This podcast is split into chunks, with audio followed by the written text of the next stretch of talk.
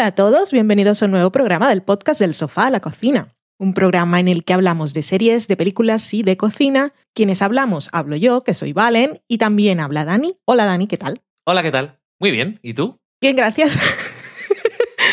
Has dudado un poco. ¿No, Sí. te- ¿no estás muy bien o qué? No, pero es que no sé, no sé qué ha pasado. Me he desconectado un momento. En el programa de hoy vamos a hablar, todo sin spoilers. En la semana en serie vamos a hablar de Chance, una nueva serie de Hulu. Vamos a hablar de Black Mirror, que ahora es de Netflix, su tercera temporada. Vamos a hablar de una película que se llama Krisha. Traemos una receta que fue un descarte de nuestro libro, el de la comida de Friends. Y tenemos sobremesa. Nos has traído las obras. No, no son las obras. Es uno que no pudimos poner porque ya había otra parecida. Ok. Y vale. son los muffins de plátano. Ok. Y ese es el menú de hoy. Vamos a empezar, como siempre, por la semana en serie.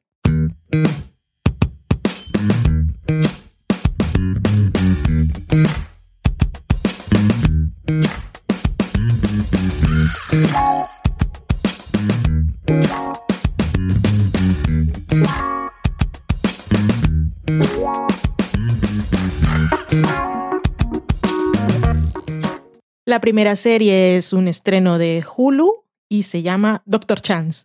I said the king's in the yeah. Come on, come on.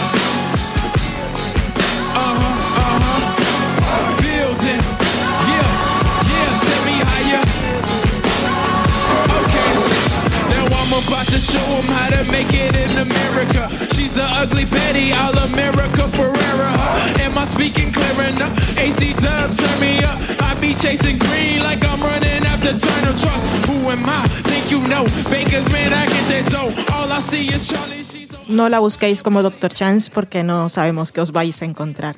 Y esta música que has puesto, DJ Dani, ¿qué? Sale en el primer episodio en un momento en el que el protagonista está andando por la calle con un personaje y van a sacar dinero. Ah, no, no me acuerdo. Es me no acuerdo del momento, pero no recuerdo. No encontraba ninguna otra música y dije, va, pues pongo esta. Why not? Ok. Ok. Eh, Chance, no Doctor Chance. Dame una chance. Es la nueva serie de Hulu que está creada por Ken Nam, que es un novelista que ha colaborado con David Milch en cosas como Deadwood y co-creó John from Cincinnati. Y Alexandra Cunningham, que trabajó en Mujeres Desesperadas y también fue, creo que la creadora o principal productora de la serie de NBC que duró solamente un año, Prime Suspect. No la recuerdo. Era una policía que la protagonista mm, es una actriz rubia que va con un sombrero siempre. Creo, que- creo que no es el primero. No sé de qué me hablas. Hace unos años, digamos. y a ti esas cosas se te van. Totalmente. No, no María- sirve para nada, ocupa espacio. María Velo creo que se llama la actriz. Ah, la recuerdo a ella. Bueno, sé quién es ella y creo que hacía una serie. Bueno, sí, tú lo estás diciendo. Pero no, no me acuerdo. Sé quién es ella y creo que hacía una serie. Sí, la hacía, te la estoy diciendo, sí. Em, los protagonistas de la serie, bueno, el protagonista eh, máximo es Hugh Laurie, que interpreta al doctor Eldon Chance, Vaya que, madre mía de mi corazón, Puede nombre ser y el Don apellido. Chance. El Don Chance. O sea, Eldon, Nunca había oído ese nombre, creo. yo creo que tampoco, vaya nombrecico. Y lo del apellido es como, hijo, te vamos a poner un apellido con el que a lo mejor te pueden pasar aventuras que sean irónicas teniendo en cuenta tu nombre. En fin, em, pues eso, eh, Hugh Laurie, que es el protagonista y el actor más conocido, aunque hay otras caras conocidas, interpreta al protagonista, que es un neuropsiquiatra Correcto. que trabaja más que nada haciendo consultas. Le mandan o le refieren a él de otros médicos cuando no saben exactamente qué hacer, o si hay que consultar alguna cosa relacionada con un caso de un tribunal o cualquier cosa, es, trabaja ahí independientemente en su oficina. Y nada, eh, se cruza en su vida con una mujer que dice que después de un incidente eh, ha desarrollado una segunda personalidad y que esa segunda personalidad hace cosas que ella no quiere, como por ejemplo volver con su marido, que es un policía y que es abusivo. Y mientras tanto, el Dr. Chance pues está recientemente divorciado, eh, tiene una hija y tiene unas tramas muy interesantes con muebles. Y todo esto parece mentira, pero es literal. Hemos visto los dos primeros episodios. eh, tenemos un poco de pereza. Pero bueno, un día vamos a verla y nos lo quitamos de en medio la idea de que a lo mejor está bien. Y yo diría que me ha- así en, en general en casa yo creo que ha hecho menos ilusión aún que de paz que al final ni siquiera la terminamos de ver. No es que Hugh Laurie esté haciendo otra vez de Doctor House, gracias a... Me imagino que él no querría. Y supongo que hay ciertas cosas de la serie que no están mal, pero... mm, No sé, a mí es que no me, no me ha llamado demasiado. El primer Hemos visto los dos primeros, he dicho, sí. El primero, incluso después de ver los dos primeros, dices, creo que sé de qué es la serie, más o menos, pero me dijiste tú, ¿la han renovado por una segunda temporada? O la directamente compraron dos temporadas y digo, ok, tiene que ser una de estas series en las que hay muchos giros y muchas cosas, pero en el primer, los dos primeros episodios tampoco pasa demasiado, no es en plan muy loca, Mm. no tiene eso a su favor tampoco. Em, parece así como, voy a ser muy profunda, pero es un poco evidente, poco sutil a veces. No es. No duele verla ni nada. Eh, antes de seguir hablando, tengo que decir a Valen: mira dónde está tu gato, que es muy bonito. Oh. Está metido en su, en su casita de cuando era pequeño. Ahora casi no cabe, pero aún así se mete. Y, y- y eso yo creo que también dice mucho de, de Chance.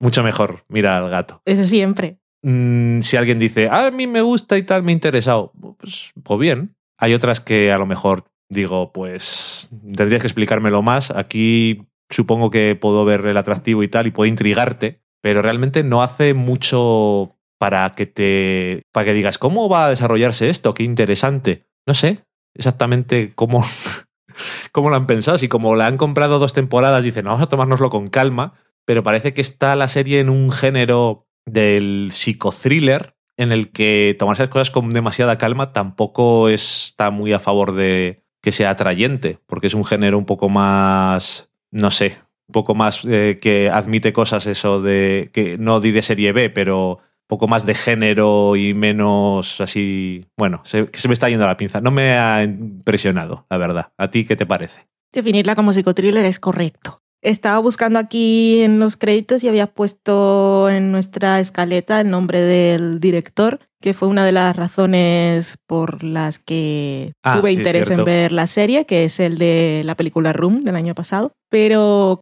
que la verdad Y la película Frank. Sí, cierto. Y la verdad es que porque he leído que es él, porque no veo realmente nada muy atractivo ni un estilo muy particular en cuanto a la dirección de, de esta serie, que tal como ha contado Dani, medio divagando y medio pasando de ella, pues que no, no hay mucho más que contar. Supongo que es una historia de esas de narrador poco fiable, que vendría a ser este señor, y sí tendrá muchos giros y en algún momento nos dirán que hasta él no es lo que parece, pero por ahora es que es todo tan cliché, el señor ominoso policía y la mujer fatal que puede o no tener personalidad múltiple. Y te lo dije con algo de un par de notas de la música del primer episodio y el hecho de que esté en San Francisco y el hecho de que la mujer fatal me recuerde mucho a la de Vértigo, veo que hay un poco de ese y el y cómo es el personaje de Chance que también es un poco pusilánime perdido que se deja arrastrar por las cosas como Sí, el protagonista de Vértigo Sí, sí, es cierto. Tiene un. No Hugh Laurie, sino el personaje es un poco Jimmy Stuardesco o Cary Granesco. en esas, esas películas de Hitchcock en las que esos protagonistas eran un poco como en la muerte, con la muerte de los talones, Vértigo, que son en plan de. están dentro de una trama metidos y no se enteran de por dónde da el aire. sí pero este Lo que pasa es que Vértigo tiene luego una, como una segunda mitad un poco más. que no sé si esta lo tiene, pero esa es la, la vibra que, que me da. Porque también un poco con la dualidad de la femme fatal y también el marido que está por ahí orquestando cosas. Em, es bastante así. No sé, digo, mola mucho con su retorcimiento, no sé por dónde va a ir esta, Lo que pasa con el personaje que interpreta Hugh Laurie es que, a diferencia de los Jimmy Stewart y demás, este, pues hay bastante consciente de dónde se está metiendo, aunque luego siempre diga, oh, Dios mío, no sabía que esto iba a pasar. A ver, ¿cómo que no? Sí, pero eh, en, un, en un momento, en un episodio, es algo así como. Lo dicen como un poco más explícito de. No hay víctimas, sino voluntarios. ¿O no es eso lo que ibas a decir? Eso también. Mm. Pero eh, alguien en un momento hace un comentario como de. mm, Así muy sutil, de ya sabes, de- te estás metiendo en un lío y cosas así. Y se ve claramente lo que es, pero es que es cierto que es que es un personaje que podrías decir es muy pasivo o tal, y también un poco haciendo juego con su apellido y cosas de esas de nunca se arriesga y Mm. todo eso. Pero en los dos primeros episodios es un poco irritante casi. Sí. Y obviamente también nos dejan claro que eh, a su exmujer tampoco le gustaba demasiado ese aspecto de él, que Mm. no es muy de confrontación. Sí. Y es muy raro porque en el primer episodio creo que es que hay un momento en el que eh, es testigo de la posibilidad, pero no la realización de un acto violento y sonríe y es como que tiene ahí dentro algo, pero luego las demás cosas tampoco siguen con el tema. No sé exactamente, no sé. Hmm. Es que es un poco... ¿eh? Lo que le falta a esta serie también es que nos cuenten las motivaciones de todos. Porque él por lo pronto parece que se ha obsesionado con un caso. No sabemos por qué, simplemente porque se aburre. Se acaba de divorciar, está solo en casa o su vida es una basura. Luego está lo otro de las grabaciones. Y Eh, hablando a- de sí mismo en tercera persona, aparte de cómo la, la primera cosa con la que describe los casos de sus pacientes es si es diestro, zurdo o ambidiestro es muy sutil en el caso de la femme fatal, que es que, que es un cliché. Así que no sé, a Es mí que es- ese, el de las narraciones o de los casos y eso que aparecen bastante en los dos episodios, es un recurso que en el primer episodio te da la sensación de que no vale para nada más que para que al final pueda describir su propio caso, que Sí. también es la cosa más súper sutil del mundo. Pero bueno, no sé. Eh, es un poco eso que te deja, te deja muy frío en- y, y sería, es una pena porque si fuera, si visualmente tuviera mucha gracia, dirías, "Es- igual me quedo para ver, tal, Sí. pero no parece que le traigan una cierta gracia a un director de un cierto prestigio. Entonces, no sé, es muy raro. Sí, igual es una serie de esas que si Hulu se animara a ser como Amazon y Netflix, igual la gente ve los 12 primeros y dice, no sé, veré el tercero a ver qué tal. Y luego pues ya te enganchas. Es un poco, es un poco bastante, un poco bastante, me encanta siempre. Eh, serie B Sí, en pero, cuanto a la temática, porque tampoco se ve súper cutre. sí, pero es que es lo que intentaba articular antes es que para el género que es, no es lo suficiente serie B. Ya. No es lo suficiente exploitation del tema de Femme Fatal y de casi que parece una película de Brian De Palma. Mm. Es como que intenta hacer ese género, pero de una forma más profunda y elegante, y realmente no le sirve de Y mucho. luego tiene unas disertaciones ahí de la otra que es matemática. Y que la serie tiene unos momentos, es que es la absurdez, y Sí. la ridiculez máxima, que si no fuera Hugh Laurie, no, eso. dirías esto que es. Eh, a- eh, a pesar de su personaje, que yo creo que realmente es muy carente, eh, es que Hugh Laurie es muy Hugh Laurie. Quiero decir, ya sea haciendo de este personaje o cuando salía en The Night Manager, que tampoco estaba especialmente bien la serie, pero merecía la pena por los actores, pues sí que tiene una cierta presencia y, y hace creíble lo que le toca. Pero le han dado muy poquito con lo que trabajar. Y lo que decías tú, si Hulu fuera de toma todos los episodios, igual alguno se animaba a ver más, pero como esto va, los dos primeros fueron la primera semana, el siguiente es una semana y luego uno cada semana, yo creo que mucha gente se va a desconectar. Es que no, no es. No es ni demasiado. No es, no es loca ni demasiado intrigante, más allá de que es que te intriga, que es que no sabes qué es lo que te quiere contar, pero no es una intriga que surja de la historia en sí. No. Eh, el segundo Y- episodio. Y de semana en semana es que te olvidas de ella. el segundo episodio yo, yo ni le iba a ver para hablar de ella. Digo, pero luego cuando he dicho tú vamos a verle, digo, es que igual como pusieron los dos el primer día, es un poco, entre comillas, como si fuera el piloto y te, pero realmente tampoco te establece demasiado más las cosas. Sí avanza la trama y eso, pero Los críticos que estuvieron en la TFA y eso, que han visto más no sé cuántos, dicen que en el tercero hay un giro que lo cambia todo. Bueno, esperes al tercero, pues no el segundo, porque tal como va, sí, que sí. Hoy las series son pueden ser más lentas y tal, pero cuando son realmente interesantes y te atrapan. En este caso, es que el, el rollo de la tienda de muebles es que es, es uno que yo no me lo podía creer.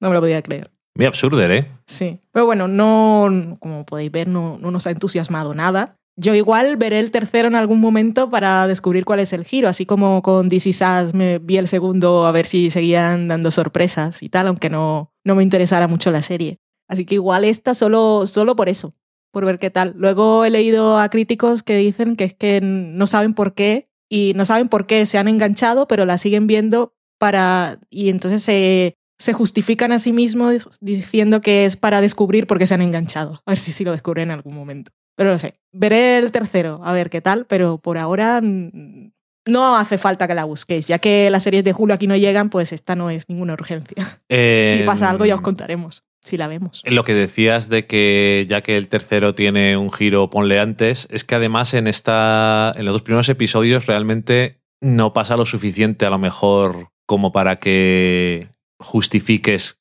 que hacían falta. Hmm. No sé. Mi personaje preferido es su secretaria, porque es Muy la bien. voz de la razón. Sí, Y le dice todo el momento, no soy imbécil como tú. sí, efectivamente. Am, pues nada, eso. Está un poco pelo Trump, Hugh Laurie. Ya, pero por lo menos no se pone peluquín ni nada. Ya. Eh, no sé si querréis darle una chance, Se ha agarrado. pero por ahora no, no sé, no parece demasiado. Nos iremos informando si es que nos enteramos. Claro. Pues ahí queda la primera serie comentada de esta semana y la siguiente es la tercera temporada de Black Mirror.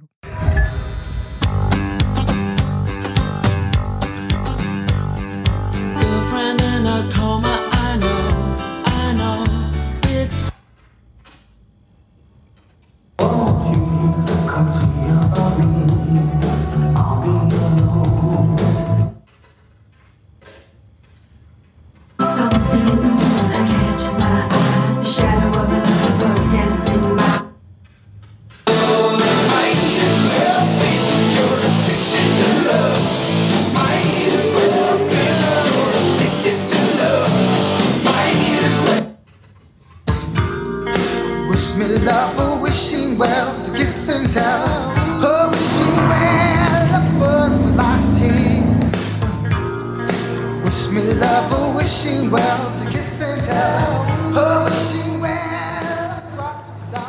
Este corte y pega musical no lo hemos hecho nosotros, sino que es un extracto de una escena del cuarto episodio de esta tercera temporada de Black Mirror, que Dani ha elegido por alguna razón, aunque suene un poco raro en el podcast.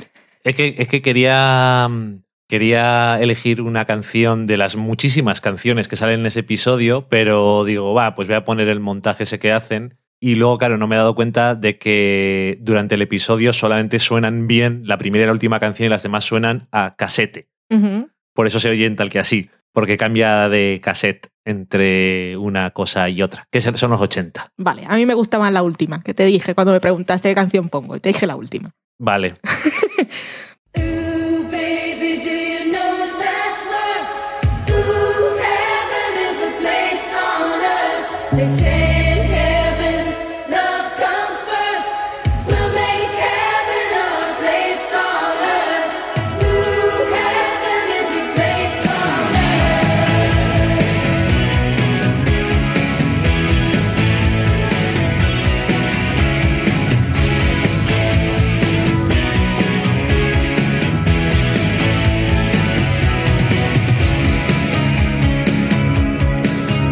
Pues tenemos seis episodios de esta tercera temporada de Black Mirror, que ahora la ha pillado Netflix y que en realidad son 12, que los seis siguientes los veremos el próximo año, que es 2017, para los que vengan del futuro, estamos en 2016.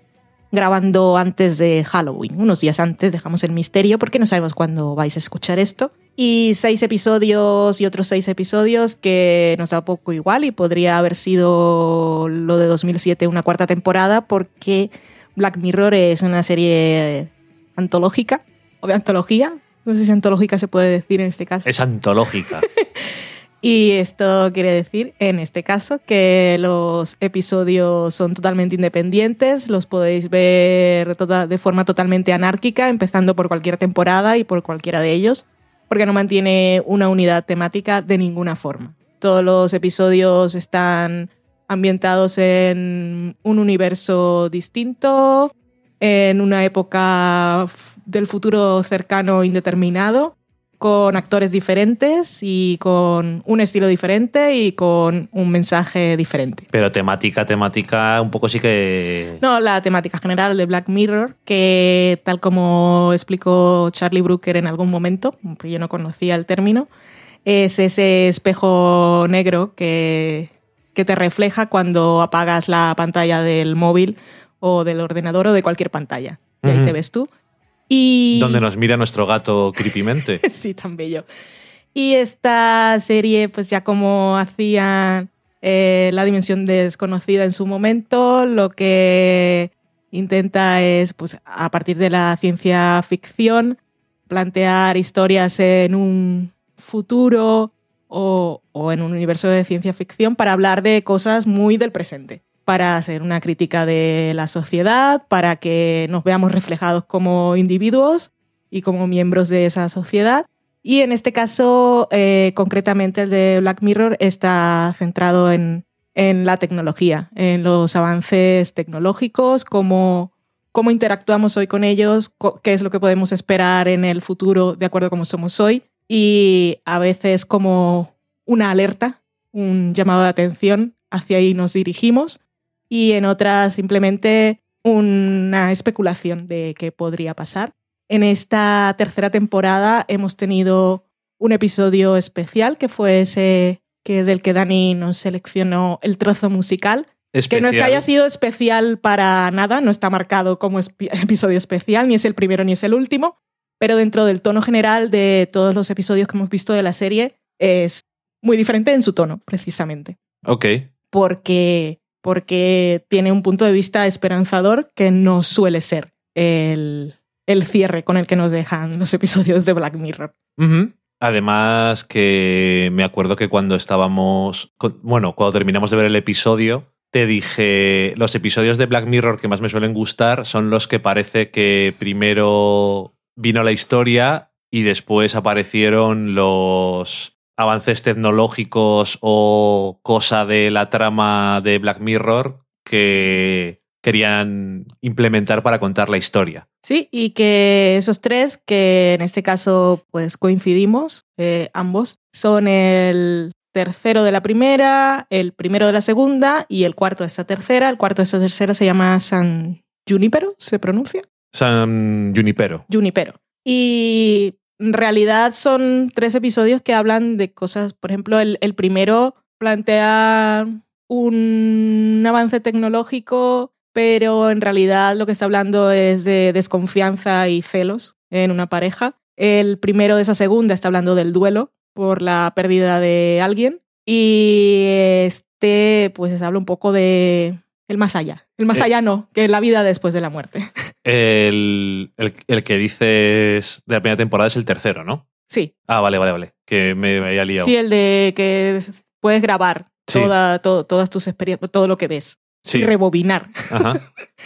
Y mm, a ver, pues esta temporada que ha tenido, como han puesto todos los episodios juntos y en Netflix, que ahora pues ya lo tiene la gente más a su alcance, lo que veréis todos estos días son rankings de la gente diciendo cuáles son los mejores episodios de la temporada y también muchas críticas a la serie, que era algo que no pasaba antes y ahora le están dando palos por todos los lados, que no es original, que los giros, y siempre ha sido un poco igual. Aún teniendo tres episodios cada temporada, no eran los tres maravillosos nunca. Siempre No. había uno que te gustaba más, uno que estaba más o menos y el otro que, bah, da igual. Sí, pero que también se ha visto eso porque ha llegado a Estados Unidos al mismo tiempo que en todos los sitios y en Estados Unidos pues también hacen más ruido. De todas formas, yo creo que eh, Black Mirror no era una serie a la que le beneficia todo a la vez y que han hecho seis episodios, que es casi la misma cantidad que habían hecho hasta ese momento. Entonces, tantos episodios así de una vez y tal, no sé si a la gente han dicho, aquí hay demasiado que no tal.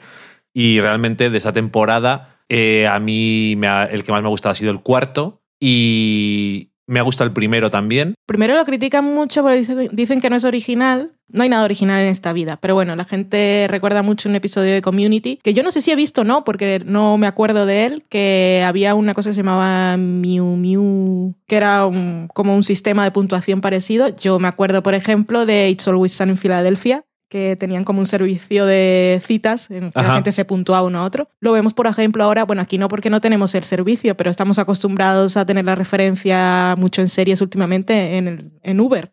Se puntúan el conductor y, y el pasajero. Aquí también Y lo hay, lo que tiene- pasa que es un poco... Luego tienes un ranking y depende de la puntuación que tienes, pues, pues no te dejan subir al coche, no te van a buscar. Supongo que en BlaBlaCar, por ejemplo, pasa lo mismo. Sí, Y en este caso, que ese primer episodio que se llama Nosedive, a mí me gustó. Aparte tiene esa estética un poco el show de Truman Sí. o Pleasantville. Y siendo lo que es, a mí me parece que es bastante redondo. Al final me gustó. Y se siente que son de esos episodios de Black Mirror que al final me, me interesan más, aunque no sean los que más me vinculen emocionalmente, los que, los que parece que pueden pasar ahora mismo. Y ese sistema de puntuaciones que no lo tenemos hoy en día, pero te imaginas que podría pasar cada interacción que haces en, en la vida real, no virtual, que puedas tener, puedas tú emitir una puntuación al otro y el otro a ti, que puede ser recíproca cuando los dos piensan lo mismo o por cortesía,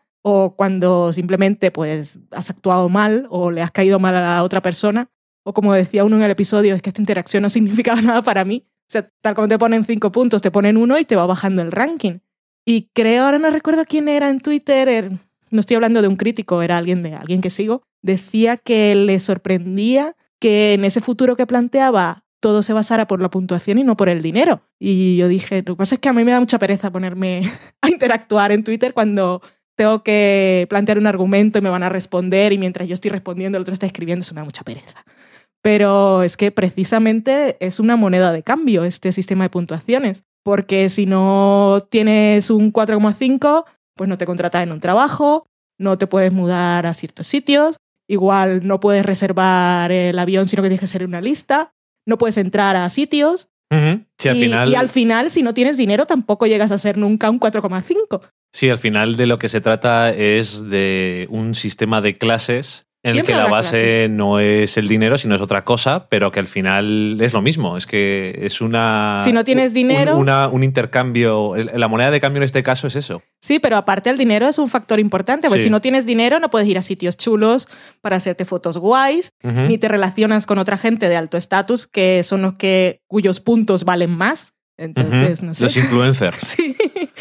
Sí, sí, a mí me gustó. Aparte, eh, la estética, el director que es eh, Joe Wright, que hizo, por ejemplo, Atonement, que nos gustaba mucho la peli. Mm. Eh, creo que sí que le imprime un, un estilo visual que mola bastante. Y la protagonista, que es Bryce Dallas Howard, creo que está muy bien. Sí. Y en el fondo, eh, por cierto que el, el guion también es, eh, no solamente es la historia es de Charlie Brooker, pero el guion es de Rashida Jones y Michael Schur, que Michael Schur os puede sonar porque es el creador de Parks and Rec, de Brooklyn Nine-Nine Y ahora de The Good Place. The Good Place. Y Rashida Jones pues salía en Parks and Rec, que es la protagonista de Angie Tribeca, etc. Y mm, creo que también tiene de alguna forma un toque optimista al final, de una forma un poco retorcida, Sí. pero por lo menos yo me quedé con, intenté quedarme con eso, de alguna forma.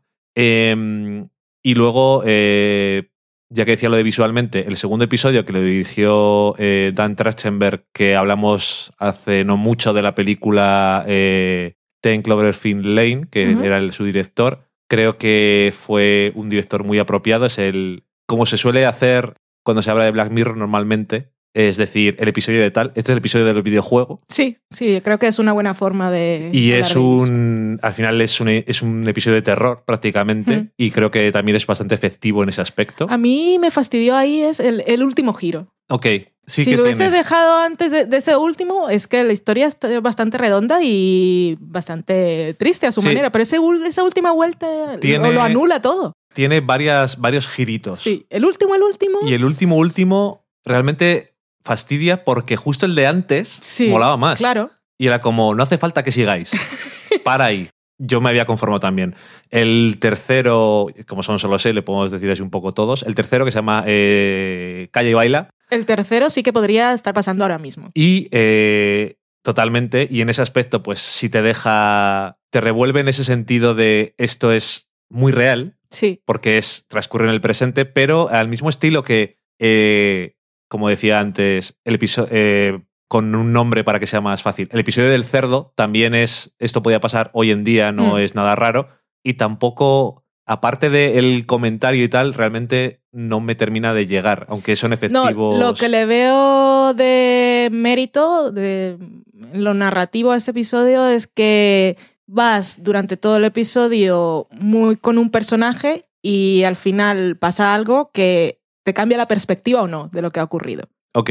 Un poco te mereces lo que te pasa o no. Y entonces es- ese girito, más que el episodio en sí, no es memorable, pero ese punto, pues, le da algo a su favor, desde mi punto de De vista. Lo que me refiero es, es que son esos episodios que es más interesante conceptualmente Mm, sí. que como historia. Y San Junipero, que es el cuarto, realmente creo que tiene un concepto interesante que además hasta el último tercio realmente no sabes. Sí, aquí te va soltando la información tal como la necesitas. O sea, no, no te suelta las reglas de ese universo desde el principio. Y creo que Igual es- puedes estar más atento o no a carteles de películas y a la música que suena, y- pero yo no estaba demasiado atenta. Así que hasta que no me lo dijeron, sabía que había algo, pero no sabía el qué. No puedo decir Pues- lo vi venir. Pues creo que además en este caso está muy bien pensado porque en los dos primeros tercios realmente lo importante, No es importante. Aunque, aunque estés ahí diciendo "Esto qué es, sé que está pasando es tal algo, cosa, es pero tal tampoco cosa". estás obsesionado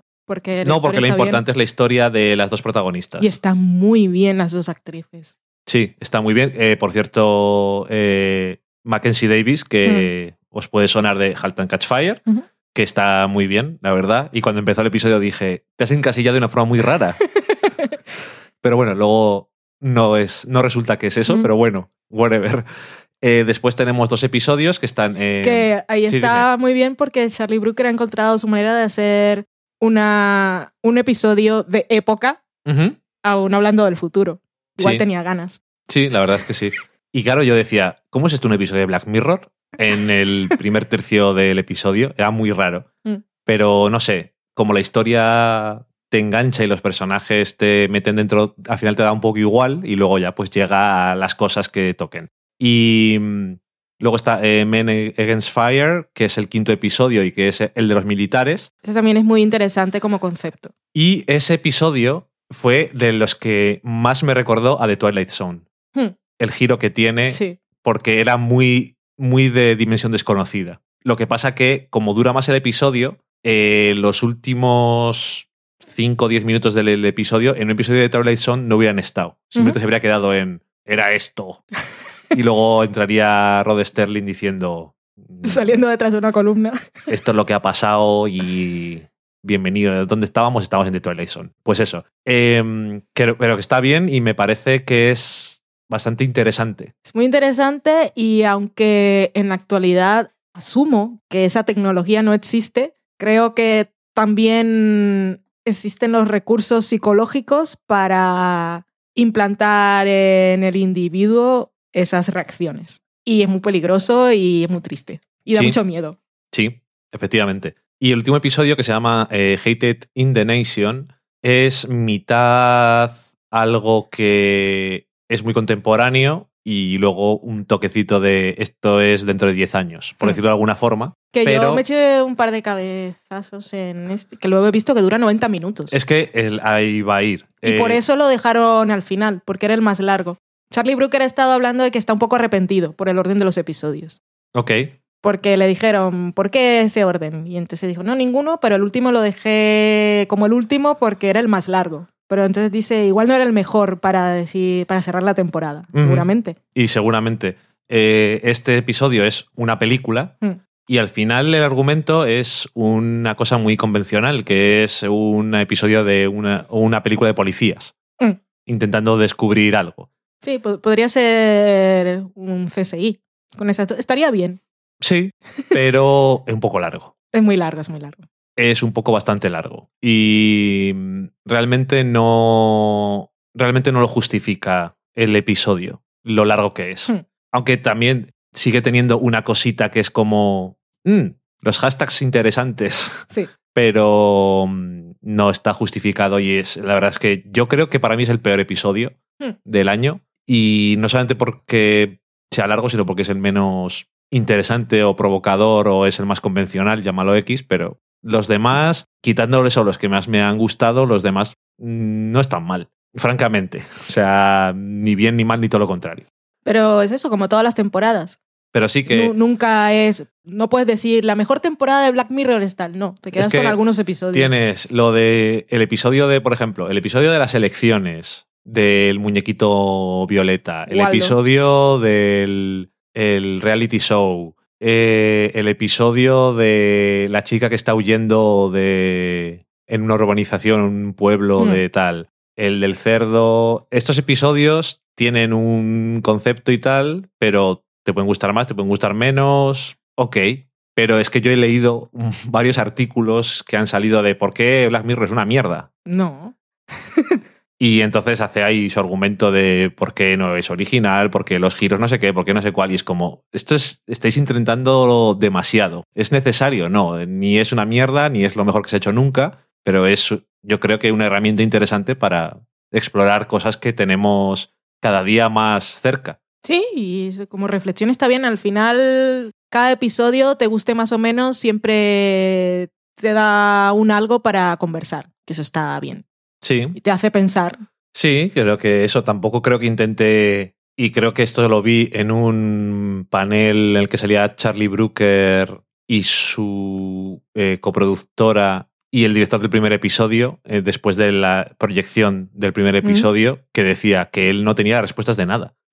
Dice- Solo faltaba. Dice, yo no tengo respuestas para nada, ni cómo se va a solucionar, ni cómo se tiene que solucionar nada, ni cuál es la solución para ningún conflicto. Y tampoco va de abuelo cebolleta que habla de internet y no tiene ni idea de lo que está No, haciendo. pero eso se trata, yo creo que de dejar las cosas ahí Sí. y que hablemos de ellas. No creo que intente descubrirnos nada como decía un, un artículo. Ah, el, el resumen de este episodio es que los reality shows son malos. Y es como, No. ok, quédate con lo que quieras, pero realmente no creo que intentara decirte eso. Pero bueno, en fin, a mí me merece la pena verla siempre. Hmm. Me gusta. Pues ahí está el comentario de la tercera temporada, primer, bueno, la mitad de la tercera temporada de Black Mirror. ¿La mitad o la siguiente es la cuarta? No, la siguiente es eh, tercera. Ah, ok. La han dividido en dos. Por eso digo que es tontería. Podría ser una cuarta. Porque Sí. no, ¿Qué más da? no hace falta. No es como de. Get Down ni nada de eso, Exacto. que es la misma historia. Pero bueno, la venden como una tercera dividida en dos partes. Hemos visto la primera y bien y veremos la siguiente tanda sin ningún problema. Nos vamos ahora a la cata de pelis.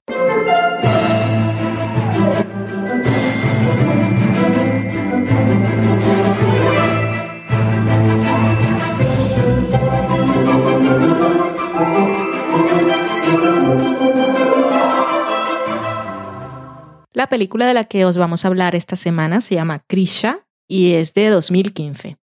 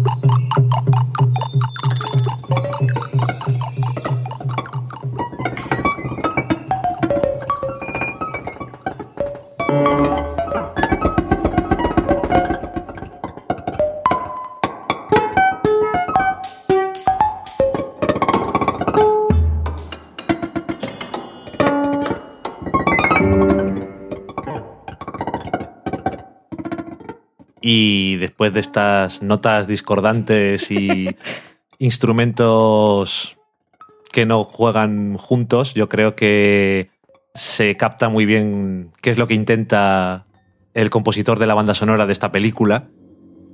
Y es ponerte nervioso y transmitir un poco eso de Desasosiego. desasosiego y que los elementos que componen la película están chirriando entre ellos y que hay algo que hace que no funcionen. Y en este caso eh, es la protagonista de la película, que se llama Crisa. No sé si existe en español la protagonista titular. Es como redundante, ¿no? No, la que le pone, da título a la película. Ah, protagonista titular, es que me suena a partido de fútbol. Ya, eso es lo que estaba pensando. Digo, bueno, da igual. Em, que es una mujer de una cierta edad, pongamos sesenta y tantos años Sí. o así, que va por acción de gracias a casa. Va por acción de gracias, suena- va por obra del Espíritu Santo. Vale. va a casa de donde está toda la familia, su familia, celebrando acción de gracias, y acude allí después de mucho tiempo sin ver a la familia. Mm. Y eso es más o menos lo que sabemos. Sí, Y ya, ya, cuando empieza la película y digo, va Acción de Gracias, digo, esto no va, no va a quedar bien. Acción de Gracias en Estados Unidos no es el mejor momento para este tipo de reencuentros, porque hay mucha, mucho nerviosismo, demasiada familia que a veces no se junta y siempre hay, hay roces. Eh, la película está dirigida y guionizada por Trey Edward Schultz, que es su primera película. Eh, ha hecho algunos cortos antes, pero es su primer largo. Aparte, también es uno de los personajes de la película. Eh, Trey, que es el, un joven. uno de los jóvenes más. El joven más importante Sí. en la trama. Y. mm, Bueno, eh, es una película que se creó con Kickstarter después de que él hiciera el corto.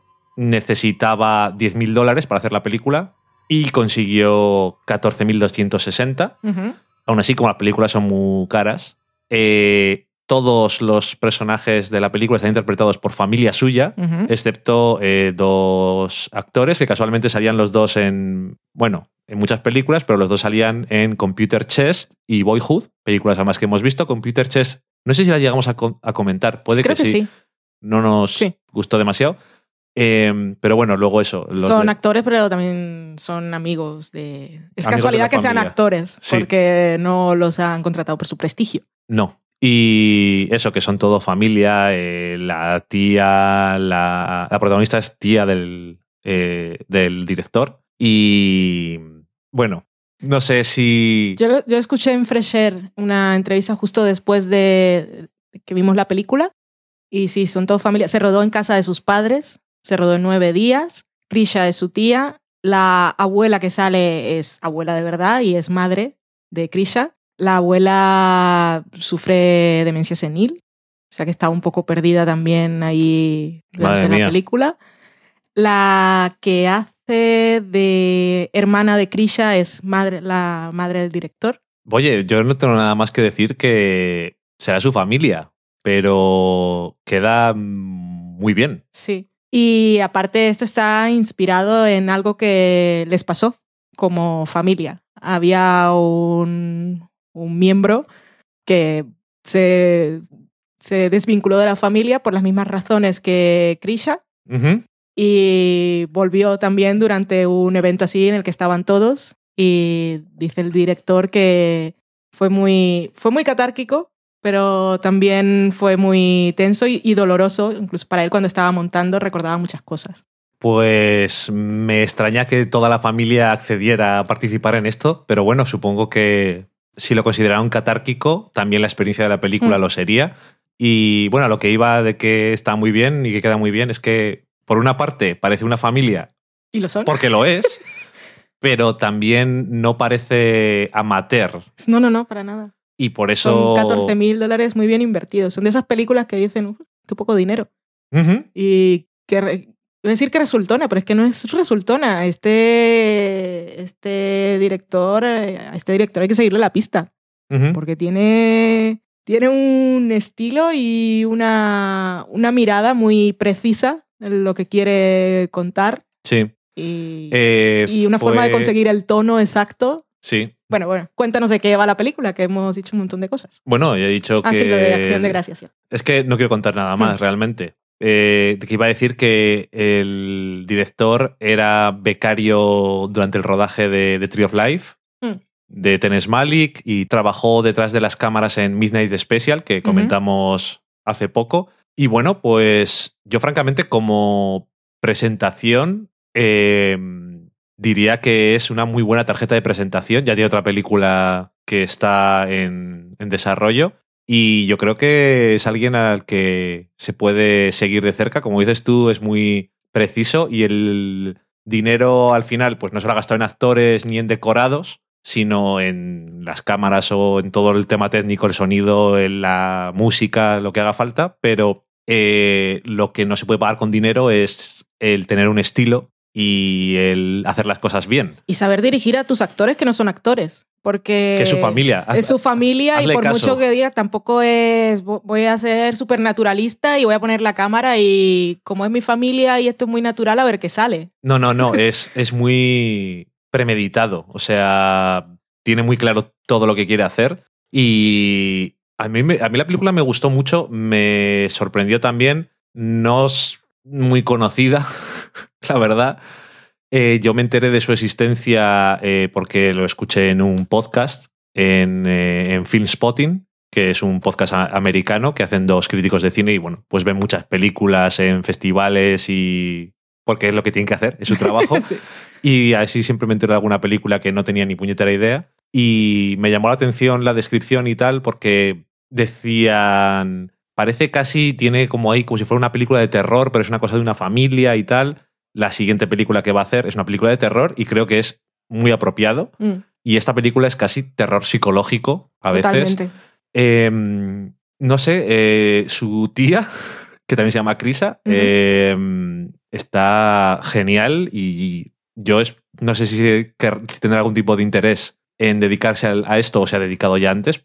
Creo que no, pero Miré en su IMDB y ha hecho muchos cortos y voiceover y salía como actriz en algo que se llamaba El asesinato de John Lennon o la muerte de John Lennon y estaba acreditada como madre, no sé de quién. ok. No sé, desde luego no tiene una No, no, no, no. larga carrera ni nada, pero también tiene mucha presencia y... Tiene mucha presencia, pero también es una presencia difícil.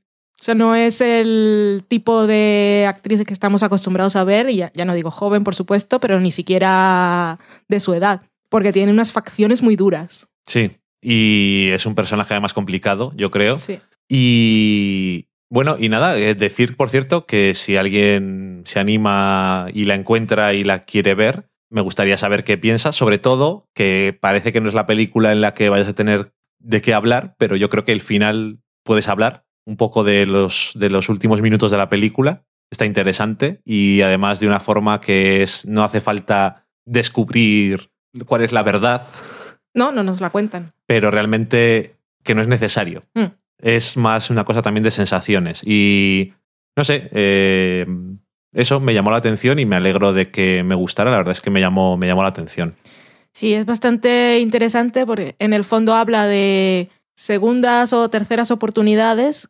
¿Cuántas oportunidades le puedes dar tú a una persona cuando consideras que te ha fallado?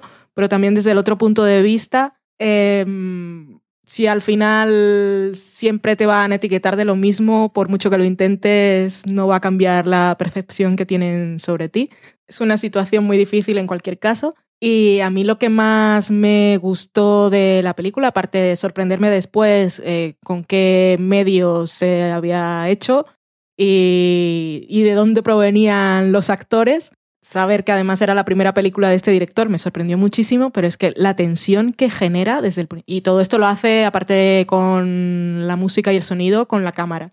Tiene unos puntos de vista muy marcados y unos movimientos de cámara muy marcados que siempre te hacen sentir, bueno, eso que decía yo, creo que la mejor forma de definir es desasosiego y un poco estrés, te pone nervioso.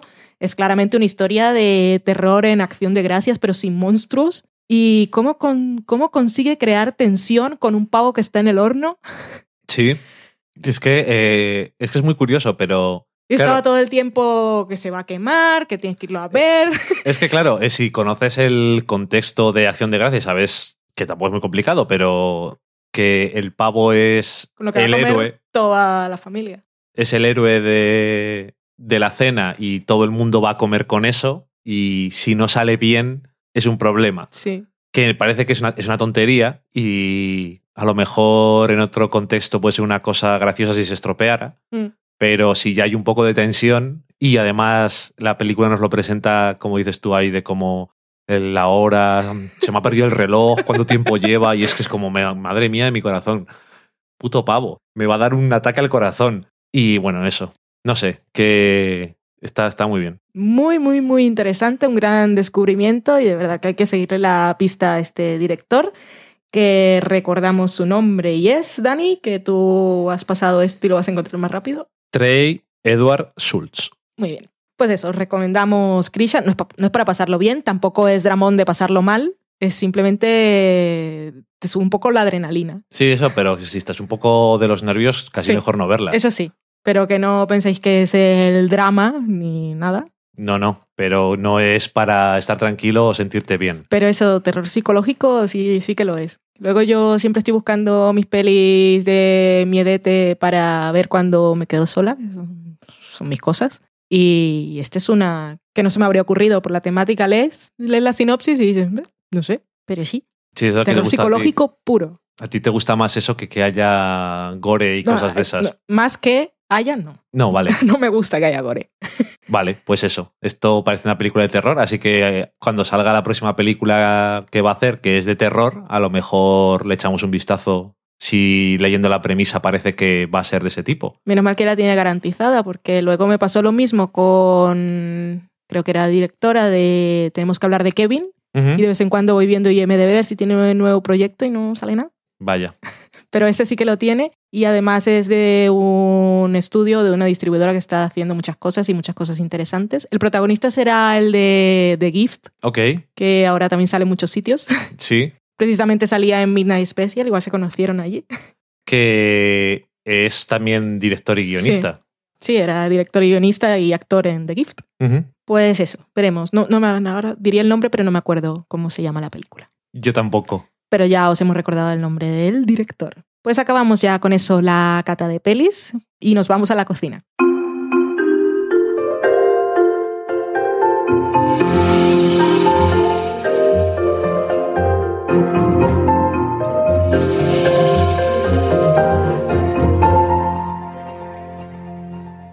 La receta que os traemos esta semana, como os habíamos dicho en la presentación del podcast, es un descarte que tenemos del libro El de la comida de Friends, que ya estamos en revisión y corrección de textos y ajustando diseños, a ver si podemos mandarlo a imprenta durante las próximas dos semanas. Y esta es la de muffins de plátano, que al final no la pusimos porque dejamos la de muffins de arándanos Que salen más veces. que sale más veces y, y la escena pues tenía un poco más de juego. Para hacer 12 muffins necesitamos tres plátanos o tres, ¿cómo se llama en Colombia? Guineos. En Venezuela, cambur. Qué Eh, complicado. es que en Colombia plátanos, ya sabes que son los plátanos machos, es un poco liante. Entonces, para aclararlo un poco, porque sabemos que nos escucha gente de, de varias partes, de varios países. Y aunque si dices muffin, pues igual piensas más en directamente la, la fruta que se puede comer cruda. O bueno, da igual. Tres plátanos, media taza de azúcar, un huevo, una cucharadita de bicarbonato, una cucharadita de polvo de hornear, una taza y media de harina, un tercio de taza de mantequilla derretida, media cucharadita de sal, esto es opcional, que en el caso de los postres la sal, a diferencia del caramelo salado, que ya comentaremos en la sobremesa, no es para dar un punto de sal, sino para realzar los sabores. Por ejemplo, a postres con chocolate, si le pones un puntito de sal, incluso al chocolate caliente que te tomas, siempre realza el sabor. Pero Puedes bueno, echar unas escamas de sal encima de un brownie, por ejemplo. Tenemos también nueces, que aquí las pone como opcionales, y chips de chocolate también como opcionales. Lo que haremos es aplastar con un tenedor los plátanos, que tienen que estar maduros, no al punto de tener la piel negra, pero blanditos. Añadimos el azúcar y el huevo que habremos batido un poco en un bol con un tenedor antes de echarlo a la mezcla. Echamos luego la mantequilla derretida, luego ponemos todos los ingredientes secos, que es la harina, el polvo de hornear y el bicarbonato, que siempre está bien premezclarlos antes, darles una vuelta para que esté todo bien incorporado. Y luego ya con esto, cuando esté todo bien mezcladito, lo ponemos en los moldes de muffins y lo horneamos durante 20 minutos a 180 grados centígrados. Lo de las nueces y chocolates, que es opcional, pues picamos las nueces y ponemos los chips de chocolate y lo echamos en la mezcla. Cuando ya, tengamos, cuando ya tengamos todo bien mezclado, lo ponemos y mezclamos esto con una cuchara. No hace falta usar la batidora eléctrica. Y ya está. Qué bien, Muffins de plátano. qué rico. Eso es. Con esto tenemos ya cumplida nuestra misión de receta de la semana y nos vamos después de comer a la sobremesa. We're sorry, the number you have dialed is not in service at this time.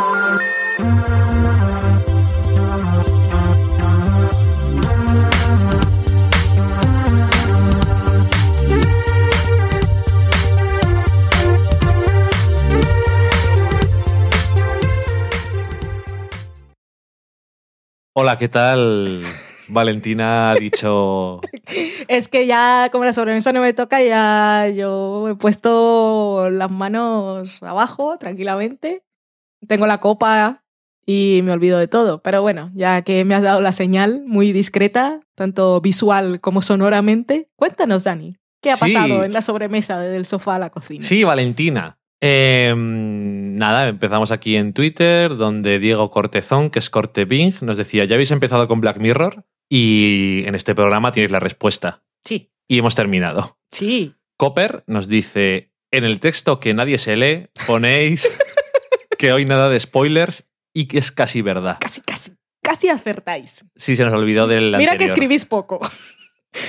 Antes escribíamos más, pero es que luego nos dimos cuenta de que era perder el tiempo. No necesariamente, porque para SEO iría bien. Sí, pero todo lo que hace falta para SEO ya está. Pero es que luego lo ponemos más o menos en Facebook. Podríamos poner Sí. en el post lo que ponemos en Facebook, que tampoco es mucho. Ok, vale. Eh, luego también Diego Cortezón nos decía, acabo de terminar el cuarto de Black Mirror. Para mañana el resto que ahora veré de Rocky Horror Picture Show. ¡Fiesta! Let's do the time warp again. ¿Te acuerdas? Janet. Yo me acuerdo de Janet. De time warp. Eh, no sé qué tal estaría esta nueva versión que hicieron de, de Rocky Horror Picture Show, que la protagonista era Laverne Cox. Cox. Cox, pero bueno, había leído en algún caso que no les había gustado demasiado. Pero bueno, es que es una película un poco especialita, yo creo, pero Mm. bueno. Eh, Imperator Furiosa, que es Sandra barra baja Guni, decía, pasando la mañana con Del Sofá a la Cocina, el 6X01, y muchas gracias. Que es eh, miembro de las Goonies, que tienen podcast. Ah, vale. Saludamos a I Love Rectify, que es a Karen barra baja MS, que decía que Loki podía hacer una grabación del podcast de lo que le da la gana. Ojalá. Ojalá. Video podcast. Tendríamos tantos, tantos suscriptores. Y Si no hace nada, seguro la mitad del rato está durmiendo. da lo mismo. I Love Rectify estará enhorabuena. Que ya tenemos. Sí, El re- no lo hemos visto aún. tenemos que verlo. Dos mujeres y un vestido, que es DMYUV. Decía que está muy contenta con nuestra vuelta y felicitaciones al nuevo doctor. Muchas gracias por lo que me toca en ambos casos. Daniel Roca decía, eh, respondiendo a Vanessa, que estaban poniendo los podcasts que iban a escuchar y él ponía los que tenía allí pendientes y entre ellos estábamos nosotros. Muchísimas gracias a los dos por hacernos promo sin querer. Vanessa, que es van barra baja Gesa con dos S y H, nos aclaraba cuál era la canción a la que se refería, que tú decías que no estaba segura y yo te dije la que era, Doctor Psiquiatra. Ya, es que tuve una confusión con lo de mítico, que era mítica porque qué mítica es ahora mismo. Esto que he escuchado es muy mítico, pero yo estaba pensando en la miticidad. Misticismo. No, en, en su miticidad a través de los tiempos. Como Eso- digo, hostia, qué mítico Joder, aquello. puedo poner eso de título. Miticidad a través de los tiempos. Mola un montón. Vanessa, por cierto, de cosa de 10.000 kilómetros. Sí. Y también le decía a Albertini que se había enterado de su nuevo podcast eh, por nosotros y que lo había metido en el RSS para seguirlo. Ya que no hemos colaborado aún, Sí, pues por lo menos le vamos haciendo promoción. Sí, Gente Leyente, que es un, dice él, es un spin-off del noveno podcast, que es el podcast que hacemos eh, él y yo sobre cómics y que por cierto esta semana ha salido un programa nuevo para los que os gusten los cómics. Eh, Daniel Roca decía, no he entendido el concepto de caramelo salado. ¿Para qué él se usaría aparte del brownie? Y le respondimos. Le respondiste tú concretamente. Sí, para cualquier postre en helados, mm, magdalenas, encima de cualquier tarta. Para cualquier cosa. No, cualquier cosa Dulce. no, postre he dicho. Pero es que, claro, igual no, no nos explicamos demasiado bien con el concepto caramelo salado. Parece que es un caramelo salado y es, tiene un puntito de sal, Sí. pero no es salado para nada. Y no sé si cuando lo dices así, caramelo salado, parece que es un caramelo duro y no es una Sí. salsa. Es una salsa de caramelo salado y para que, que ya se lo dije a Daniel Roca, pero para que os hagáis una idea, es la combinación dulce-saladito de eh, la mantequilla de cacahuete en cualquier postre o con mermelada o comerte un Snickers o M&M's que llevan cacahuete. Eso no es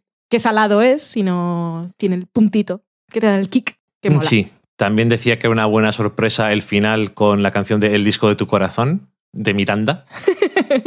Hemos empezado con muchas canciones al final, últimamente. Pues tendremos que convertirlo en una tradición. Hasta el final no llegan los de las GAE para decirnos nada. No, el día que llegue la SGAE, es que yo lo que espero es que me haga, si me va a hacer una reclamación, me ponga un listado de todas las canciones que utilizo en cada episodio. Eh, sí, de otro modo yo no pienso actuar.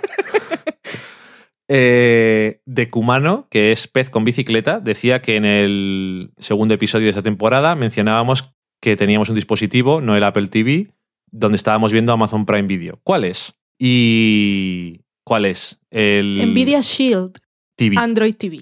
Nvidia Shield TV, que Nvidia es- sin la E. Sí, es por si acaso alguien lo sabe, es la marca de tarjetas gráficas Hmm.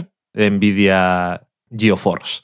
Que, Em, por cierto, es muy fácil que la encienda el gato, que lo sepáis. Sí, porque se enciende así solamente rozándolo por encima. Y mm, básicamente, si alguien está interesado en una esto que llaman Android Box, Android TV Box, que es una, un mini ordenadorcito que funciona con Android y que te vale para ver tus series y tus, y tus películas y tus cosas, básicamente es la mejor que te puedes comprar. Y si, si te interesa mucho y que funcione bien y todo eso, pues está muy bien, la verdad. Luego, si te quieres gastar dinero extra, eh, tiene un mando que funciona con comandos de voz. Sí, también, efectivamente. Viene con un mando que es como de consola. Sí, porque eh, una de las eh, de los usos teóricos es para jugar a juegos y de hecho a juegos muy buenos y por eso tiene mucha, es mucha máquina. Nosotros no lo usamos mucho para eso, pero eh, luego al final nos vale para que todo el streaming y todo lo de ver archivos muy buenos y tal, pues funciona perfectamente. Y con máquinas menos potentes, pues a veces hay cositas. Y si os la compráis y el mando de la consola os da un poco de palo, nos preguntáis porque hemos comprado un mando que le va muy bien, que cuesta entre 10 y 15 euros, no me acuerdo, y es pequeñito y va perfecto con la maquinita esta. Sí, excepto con Amazon Prime. Mm. Pero bueno, ¿qué le vamos a hacer? Con otras cosas funciona perfectamente. Em, Felipe, que es Filipos, con dos P's y FH, decía, después de revisionar Friends, la lógica me lleva a volver a escuchar el especial del sofá a la cocina. ¡Viva la lógica! Va a ser una jornada laboral productiva. Efectivamente, porque nuestro especial de la serie Friends, que hicimos hace un par de años, creo, eh, duraba como cinco Sí, horas. en el aniversario. Uno de los aniversarios, el de final de temporada. O sea, en 2014. sí. Eh, pues eso, que duraba cinco horas, creo. Mm, sí, eso duraba. Así que era un repasito curioso. Una jornada laboral productiva, le esperaba, desde luego. Em, DLP Fan, que es DLP barra baja fan, decía, esperando impaciente la llegada del nuevo libro del sofá a la cocina. Aún no hay fecha, hambre de Friends. Pues mira, Pues mira, que te diga. No, ya, ya os hemos dicho que estamos en ello y ya os habíamos dicho también que si tardamos mucho en mandarlo a imprenta, os lo enviaremos en formato digital antes, porque lo tendremos maquetado cuando lo mandemos a imprenta. Pero a lo que iba es que ya que vamos a poner canciones míticas al final y tenemos receta de Friends y Filipos ha visto Friends y ha escuchado nuestro podcast y este nos ha preguntado por el libro, lo que me ha venido a la cabeza, mm, sin venir al cuento porque no estaba buscando una canción, es la de Astrud. Ok. Ya sabes cuál. Sí, la que salía un trozo en el especial de Friends. Ujú. Ok, pues esa es la que va al final. Em, luego de Kumano también nos decía, volvía, vuelve Rectify y yo todavía no estuve emocionalmente estable como para ver la última emitida. Pues Ya toca. Ya toca. Y bueno, eh, Y bueno, la- molará ver las dos. O sea que- sí, ya la recomendamos de todas formas cuando la vimos, porque Rectify, que esta es su última temporada, Mm.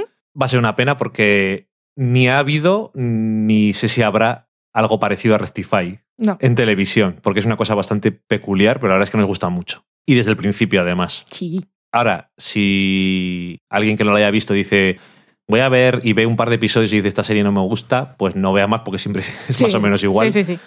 Digo, por si acaso alguien que no lo ha visto nunca se anima, que sepas que si no te encaja el tema en los dos primeros episodios, Y si no te encaja el protagonista como persona, ya no, no como actor, sino su forma de moverse en la vida, eso no va a cambiar.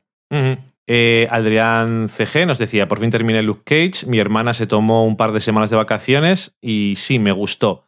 Sin quejas por la música, tampoco por el color de piel de ningún ser humano que actuó en ella, aunque creo que el momento que más disfruté fue cuando reemplazaron cierto cuadro horrendo y colgaron uno pintado por Basquiat en su lugar. Eso sí, Entonces, gente que nos escucha es gente con, con cultura. por supuesto, más que No más como que yo. Eh, Maitechu, que es Mari Margolis, eh, se reía y decía, no, no me he saltado la sección de Westworld. He escuchado el programa entero. No dudo de vuestro criterio o del mío. ¿De qué criterio hablamos? Muy complicado lo del criterio. Todo el mundo, como dijimos en el anterior programa, tiene un criterio. Mm. Ninguno es tan bueno como el que tiene cada uno para él mismo, pero es lo que hay. Eh, y también nos decía que me gustan las cosas bonitas que habéis dicho sobre Transparent y de Halt and Catch Fire, aunque ahí es más de tu opinión que de la mía. Por supuesto, porque yo tengo más criterio. es muy consecuente con lo que estábamos hablando. más y mejor. Tengo, no, no tengo mejor criterio, tengo más criterio. Que siempre me ha hecho mucha gracia, que es una cosa que se dice. Tienes poco criterio o más criterio. Y eso no tiene ningún puto sentido. Pues yo tengo más y mejor. Pues ya está.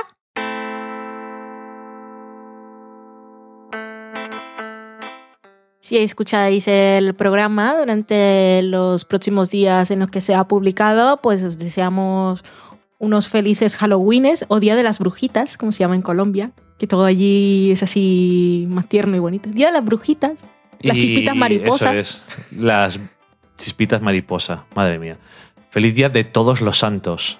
Es que eso suena más serio. eso- Es que aquí esas cosas de Halloween no... Pero la gente se anima, siempre hay en los bares descuentos, y vas disfrazado. Eh, Las pandillas de amigos se disfrazan de cosas temáticas. Eso es el tema. Hemos venido a emborracharnos, el resultado nos da igual. Por supuesto. En el momento en el que se vio que era una oportunidad para hacer el monger y beber, en España se dijo, adelante con ello. Por ejemplo, en Colombia sí se celebra el, el- el día siguiente, que es el de Todos los Santos, pues se hacen las cosas que hay que hacer en ese día, pero el 31 de diciembre, pues tradición, El los niños 31, van. de, el 31 de diciembre se suele, El 31 de octubre. se suele celebrar que llega el nuevo año. El 31 de octubre la gente tiene que estar preparada en casa con los dulces, porque van los niños. Allí no es truco trato, allí es triqui triqui Halloween. Quiero dulces para mí. Si no Si hay dulces para, mí, mí- se te crece la nariz. Eso es. Me encanta esa Cuidado rima. con los payasos asesinos que están de moda ahora en España. ¿Están de moda? No lo sé. ¿Están de moda? No es la forma de, de decirlo, pero que hay por ahí payasos asesinos y Halloween Es un A diferencia momento, de sí. Buffy, que es cuando los demonios se esconden, pues es un buen momento para que salgan ellos ahí a la luz de la luna.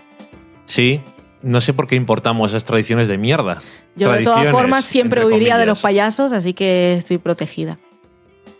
Mm, ok. Más que otra persona que a lo mejor no desconfía de un payaso. Exactamente. Ok. Payasos malos. Ujú. Feliz días y semanas y horas hasta que nos volvamos a encontrar en Del Sofá a la Cocina. Adiós. Adiós.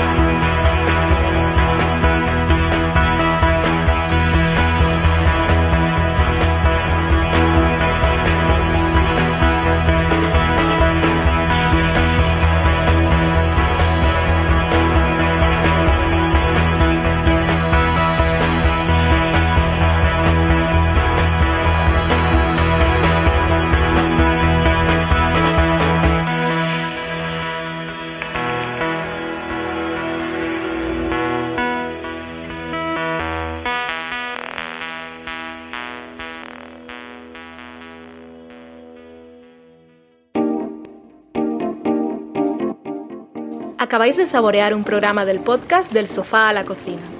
Para prepararlo hemos usado los siguientes ingredientes. Un Dani, una Valen y una licencia Creative Commons, reconocimiento no comercial compartir igual. Cuando tenemos los ingredientes los picamos muy finos, los dejamos pochando en una sartén y cuando estén caramelizados los mezclamos con la licencia Creative Commons, que cuidado, no admite uso comercial de la obra original ni derivadas que se tienen que distribuir con la misma licencia que la original, siempre citando a los creadores. Después de 10 minutos, condimentamos la mezcla con iTunes, iBooks, Twitter y un poco de Facebook. Si no encontráis las adecuadas en el mercado, buscad el nombre del blog. A continuación, introducimos en el horno y, después de 30 minutos, lo servimos aderezado con música distribuida con licencia Creative Commons a través de Jamendo. Al final del post correspondiente vienen especificadas concretamente. Si tenéis alguna duda con respecto a la receta o a cualquier otra cosa, podéis preguntarnos a través del correo electrónico del sofá a la cocina @gmail.com. Buen apetito.